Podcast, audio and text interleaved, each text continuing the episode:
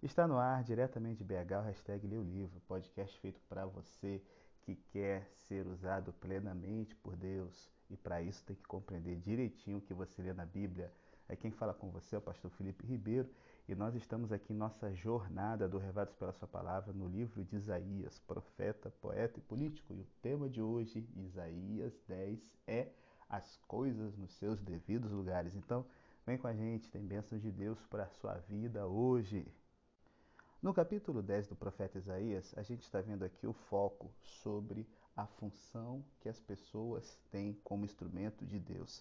Seja o povo de Israel que está falhando em cumprir a vontade dele, fazendo leis injustas, decretando perversidades que oprimem os pobres, que afligem as pessoas do povo, que são mais fragilizadas como viúvas e órfãos, seja quando você é um governante e as coisas estão dando muito bem e aí você começa a extrapolar os limites, em vez de praticar a injustiça, você se torna um agente da injustiça, da opressão, da destruição, como é o caso aqui do Thanos do Antigo Testamento, o rei da Assíria.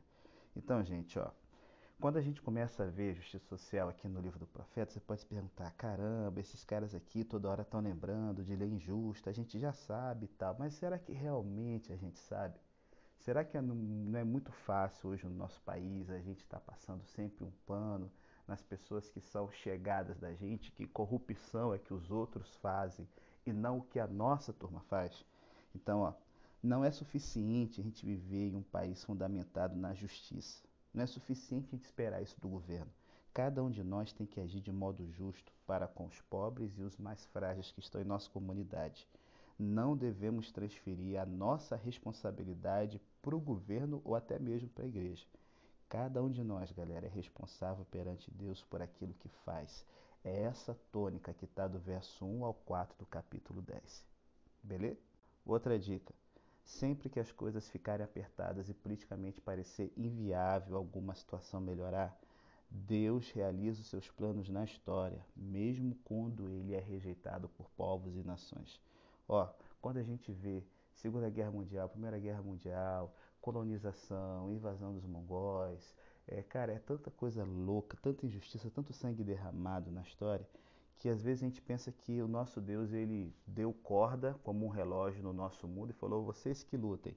Não, ele continua soberano e poderoso. E porque ele tem essa atribuição, ele tem esse poder, mesmo quando parece que está tudo descontrolado, a lição aqui é que ele ainda está no controle, mesmo quando reis da Síria, tiranos terríveis como Stalin, Mao, é, Idi Amin Dada, é, Chaves, né? não o do 8, mas o maluco da Venezuela. Quando a gente vê tanta coisa louca, a gente pensa, meu Deus do céu, para o mundo que eu quero descer.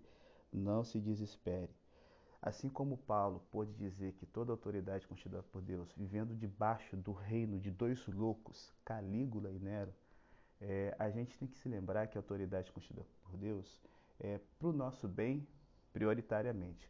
Mas muitas vezes Deus permite governantes ruins chegarem ao poder para poder ensinar algumas lições para as nações.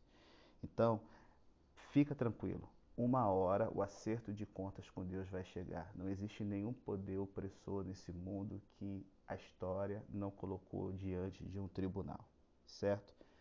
E pastor, mas nem sempre acontece assim. Muitos dos tiranos dormem tranquilamente o sono que devia ser dos justos, eu sei.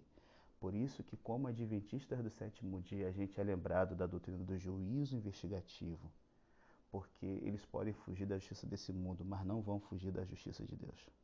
Eu queria fechar aqui com o último problema, que é um problema que não só está em líderes, gerentes e governantes, mas na gente no dia a dia. Você percebe aqui que o rei da Síria é um cara extremamente arrogante. Ele é um cara orgulhoso das vitórias que Deus lhe permitiu ter, e ele acreditava que tudo que ele conquistou foi com seu próprio poder. Sabe, a nossa perspectiva, ela também pode ser distorcida pelo orgulho de nossas realizações. Se a gente não reconhecer Deus como aquele que tem não só o controle da nossa vida, não só aquele que realiza os seus propósitos a despeito da falha humana, mas como aquele que abre as portas e nos dá, forças para que a gente possa prosperar, a gente tem toda a probabilidade de fracassar como esse rei bizarro aqui. Por quê? Deus ele fala o seguinte, cara, será que é o machado que controla o braço ou o braço que controla o machado ao derrubar uma árvore? É essa uma lição que a gente sempre esquece. Nós somos ferramentas e nenhuma ferramenta ou equipamento consegue executar sua missão sem o auxílio de um poder maior. A gente só é útil à medida que permite ser usado por Deus. E é isso que muitas vezes eu vejo a gente se esquecendo dentro da igreja, sabe? A gente acha que o ministério é meu, que a igreja é minha, quando a gente esquece que nós estamos dentro de uma comunidade para a gente poder ser usado por Deus com os nossos dons. Então, quando parece que está tudo dando ruim e a gente só vê o orgulho tomando conta, a gente tem que se lembrar do seguinte: Deus sempre tem as pessoas que permanecem com a visão certa, com as coisas nos seus devidos lugares, as pessoas que permanecem fiéis. Esse mundo é um mundo de inversão de valores, em que a hierarquia é virada é, de cabeça para baixo, em que o governante é, pode ser desrespeitado e um governante também pode desrespeitar tudo. Porém, se lembra aqui, ó, verso 20 e 21. Aqueles que permanecem fiéis a Deus, apesar de todos os horrores, eles são chamados de remanescente. Por quê? A chave para fazer parte desse grupo é ter fé, não em si mesmo, mas em Deus.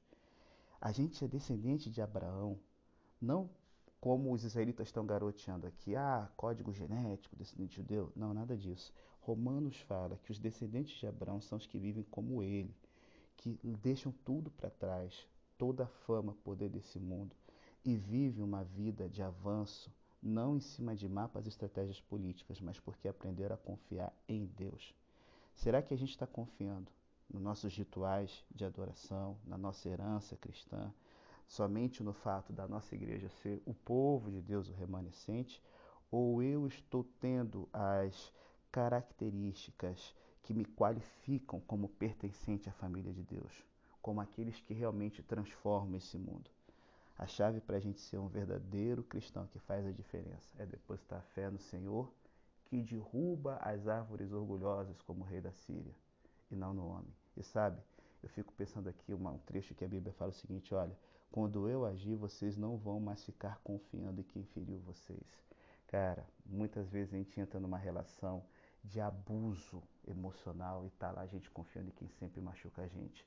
Tira o olhar do opressor, coloque seu olhar em Deus. Isso é viver pela fé, colocar as coisas nos devidos lugares. Sacou? É o meu desejo e oração para você hoje, em nome de Jesus. Amém.